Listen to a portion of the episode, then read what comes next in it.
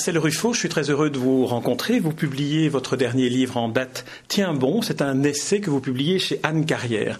Alors l'essai s'ouvre sur une phrase d'Italo Calvino, sur un titre plutôt d'Italo Calvino, qui est un titre d'un livre dont le sous-titre était L'importance de relire les classiques. Est-ce que la littérature a une importance particulière? Est-ce que le fait de raconter a une importance particulière? Oui, c'est fondamental. Euh, euh, l'idée, c'est que un de mes maîtres, Serge Bovici, me disait Ruffo, quand j'étais en formation avec lui, il me disait ne, ne théorise pas, raconte des histoires. Euh, alors je dis mais pourquoi je ne peux pas théoriser comme les autres, etc. Il me dit parce que l'histoire a une puissance métaphorique beaucoup plus forte que la théorie.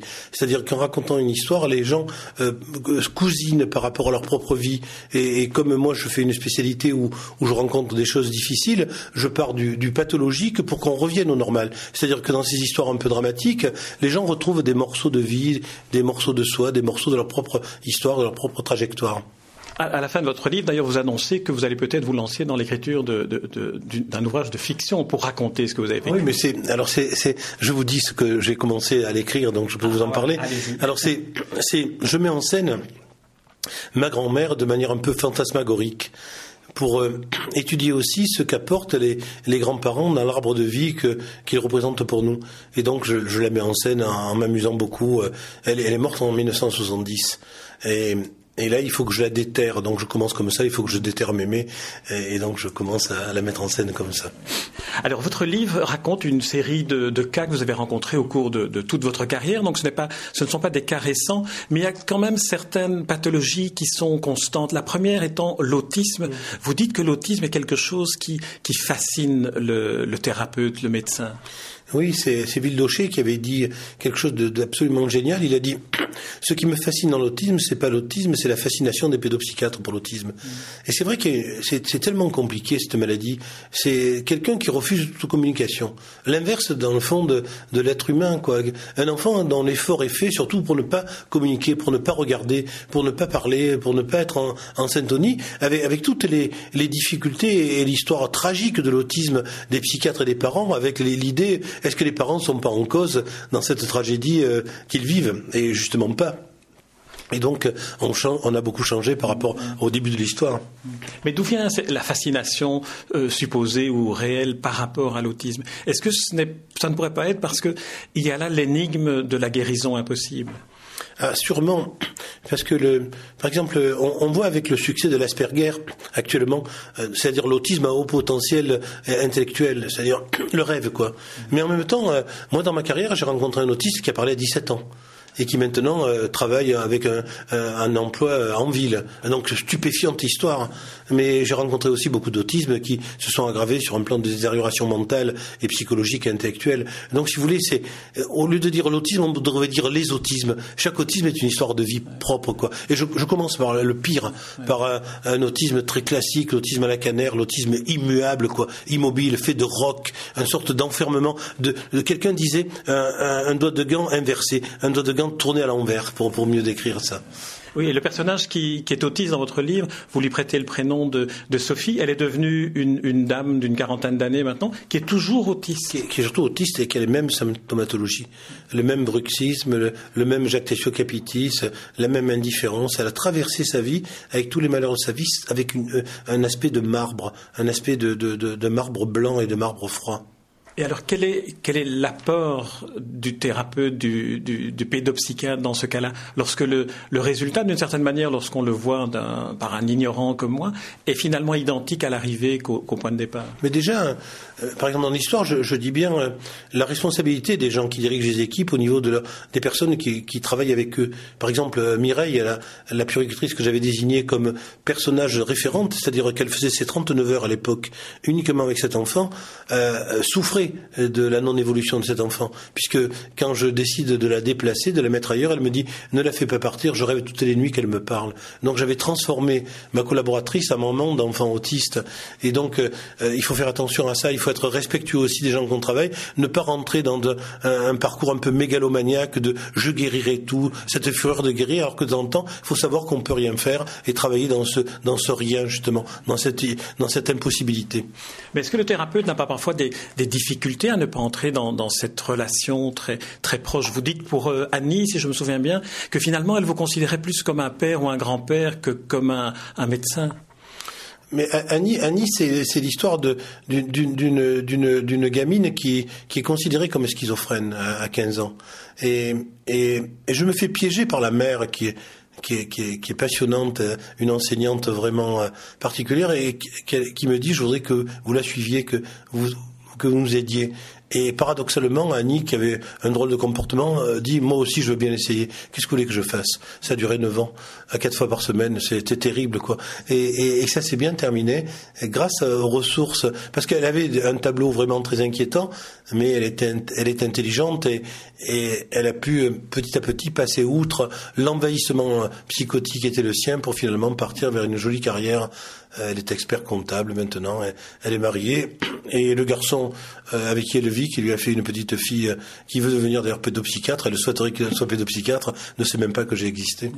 Mais vous dites aussi qu'au moment où la thérapie s'est achevée, vous étiez finalement triste que ça s'arrête. Vous étiez habitué. Oh, j'étais plus que ça. J'étais chronique. Je croyais que ça s'arrêterait jamais. Euh, j'étais persuadé que je la verrais toute ma vie. quoi. J'étais persuadé de, de, rentrer dans une chronicité psychothérapique pour le reste de mes jours. quoi. Et c'est une psychologue qui a dit vous faites pas les prolongations avec Ruffo. Elle avait raison. Moi, je comprenais plus rien. J'étais parti. C'est fini. Je la vois. Je la verrai toujours.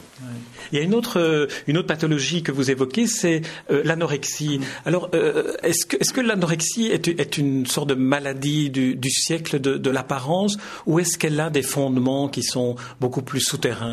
Alors, vous savez, c'est Sainte Catherine de Sienne, si vous lisez les, les, le témoignage de son confesseur, est une véritable anorexique. Euh, et, donc l'anorexie a toujours existé. Euh, le problème actuel, c'est que on a un culte de la maigreur. Euh, c'est vrai que de manière un peu en boutade, quand on élève les petites filles avec des Barbies, on, les pousse dans une impossibilité. Personne ne sera jamais comme les poupées de leur enfance. Et, surtout, euh, on félicite toujours quelqu'un qui maigrit alors qu'il peut être très malade, et on attaque toujours quelqu'un qui grossit alors que peut-être il est profondément déprimé, anxieux. Et, cette histoire de l'anorexie, je cite souvent Mara Selvini, qui était une psychanalyste systémique de Turin, qui a dit un truc génial. Écoutez bien. Elle dit c'est une psychose non symptomatique. Ça veut strictement rien dire en psychiatrie. Ou on est psychotique ou on est névrotique. Psychose non symptomatique, ça veut dire que sur l'image du corps, sur l'image d'elle-même, elles sont psychotiques alors que le reste est tout à fait normal. Et c'est passionnant parce que c'est la seule maladie où la maladie devient plus forte que le sujet, que la, maladie commande le sujet. C'est-à-dire que souvent quand les anorexiques font une tentative de suicide et parfois malheureusement 5 à 22% de mortalité se tuent, elles tuent la maladie, elles se tuent pas elles, elles tuent la maladie qui les a envahies.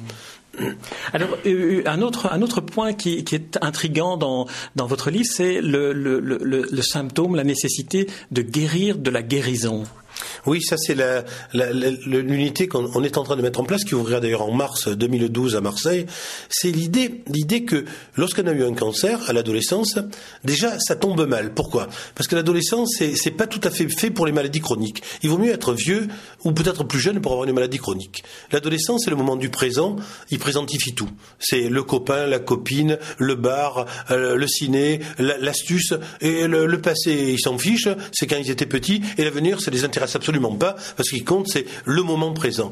Et une maladie chronique, une maladie qui, qui, risque de coûter la vie, euh, les attaques euh, vraiment très dures. Et puis, c'est vrai aussi que quand tu es hospitalisé pendant deux ans à l'adolescence d'un cancer, bah, tu, redoubles, par exemple, tu as une double peine. Et donc, euh, nous, ce qu'on veut faire, c'est c'est aussi étudier le, projet, c'est dans le plan cancer national où on a été, on a été candidat, on a été retenu avec une grosse somme pour travailler là-dessus. On a dit que la mortalité est presque double chez les adolescents que chez l'enfant avec la même maladie. Tiens, alors ils mourraient d'adolescence, c'est-à-dire on a les mêmes leucoblastes, on a le même traitement chimiothérapique ou radiothérapique et ils meurent deux fois plus. Alors on va examiner tous les guéris pour après remonter en amont et donner à toutes les équipes de pédiatrie ou d'hématologie pédiatrique des critères d'examiner la vulnérabilité et de ne pas traiter que, que le leucoblast, traiter aussi le sujet. Est-ce qu'on pourrait dire que les adolescents, dans, dans ce cas-là, euh, adoptent des, des, comportements à risque avec la maladie? Suicidaires même. Hmm. Alors, euh, si vous voulez bien, on va encore aborder un sujet qui est le sujet des, adoptés et des adoptants, la relation un peu particulière qui se fait par rapport au sentiment d'abandon. Comment, comment avez-vous observé ce, phénomène-là? Oh, Tous les pédopsychiatres euh, savent bien que leur clientèle à l'adolescence, ce sont les adolescents adoptés. Pour, plusieurs raisons. D'abord parce que les milieux socioculturels adoptants sont en général des milieux culturels plutôt élevés. On n'adopte pas quand on est dans la misère sociale. Hein. On ne peut pas euh, faire venir un enfant dans une misère sociale qu'est la nôtre. Et, et en même temps, euh, les, adoptés sont particulièrement difficiles à l'adolescence. Pourquoi? Parce qu'ils veulent euh, que leurs parents adoptants prouvent qu'ils sont leurs parents dans les difficultés. Plus je te persécuterai, plus tu prouveras que je t'aime. Tu prouveras que, tu m'aimes. Et alors en même temps, c'est j'étais pas dans ton ventre. Qu'en est-il de ma mère? Jamais le père d'ailleurs. Qu'en est-il de ma mère? Je cherche ma mère. Qu'est-ce qu'elle était cette femme? Et finalement, on s'aperçoit d'un long combat euh, euh, d'adoption de l'adoption. Il faut que les adoptés adoptent la notion d'adoption. Et finalement, ça se termine bien, d'après les, associations d'adoptés que, que j'ai vues en France, à 30 ans, quand Quand ils ont un enfant et qui rendent les parents adoptants grands-parents. Comme si le biologique guérissait de l'adoption. Est-ce qu'il ne faudrait pas faire des formations spécifiques pour les parents futurs adoptants pour, pour qu'ils traversent cette, cette, période particulière de... Oh, il faudrait surtout, parce qu'on les voit à deux moments, les parents adoptants et leurs enfants. Quand, le, bébé arrive et à l'adolescence, quand il leur casse les pieds. Il faudrait que tous les ans, il y a un point d'étape, une rencontre, alors sous différentes formes, avec les associations, des groupes de parole, euh, un examen psychopédagogique, parce que 30% de troubles cognitifs, alors que le milieu socioculturel est élevé. Vous vous rendez compte du paradoxe? Jamais il y a ce, chiffre-là euh, au niveau des enfants de ce milieu-là. C'est 4 à 5%, et là on est à 30%. C'est pas l'adoption qui explique ça. C'est sans doute des comportements euh, d'excuses, d'être de trop bons parents, des parents trop tolérants. Fait, je sais pas quoi. Je veux pas attaquer les parents adoptants que, j'admire par certains aspects. Je sais pas si moi j'aurais eu la capacité d'adopter. Je sais pas si j'aurais eu le courage ou les capacités humaines d'adopter. Donc vous voyez, c'est pas c'est pas du tout une attaque, mais en même temps c'est non les accompagner, accompagner comme ça, un accompagnement pas à pas, tout le primaire, toute l'école maternelle, le début d'adolescence, pour peut-être intervenir quand il faut, plutôt qu'intervenir de manière aiguë. Sur les parents d'ailleurs, vous ouvrez votre ouvrage en les saluant, en saluant une forme de courage qu'ils ont à venir chez le médecin avec un enfant. C'est un peu comme s'ils vous faisaient confiance et qu'ils vous confiaient le, le bien le, plus précieux, qui est la maladie de l'enfant. Non, mais c'est très courageux d'aller voir un psy. Je, c'est pas parce que je suis psy que je me rends pas compte de la démarche originale et difficile d'aller voir un psy pour pour parler de sa difficulté avec la personne qui vous est la plus le plus chère, c'est-à-dire votre fille ou votre fils, et, et oser mettre un tiers comme ça dans la relation la plus forte de votre vie, plus forte que même celle avec nos parents ou, notre conjoint. Ce qui compte, c'est celui qui nous prolonge, celui qui, qui nous permet d'espérer une vie alors qu'on sera plus là, et mettre un tiers, euh, vraiment, euh, non, je salue euh, le courage d'aller voir un psy, vraiment, c'est vraiment compliqué.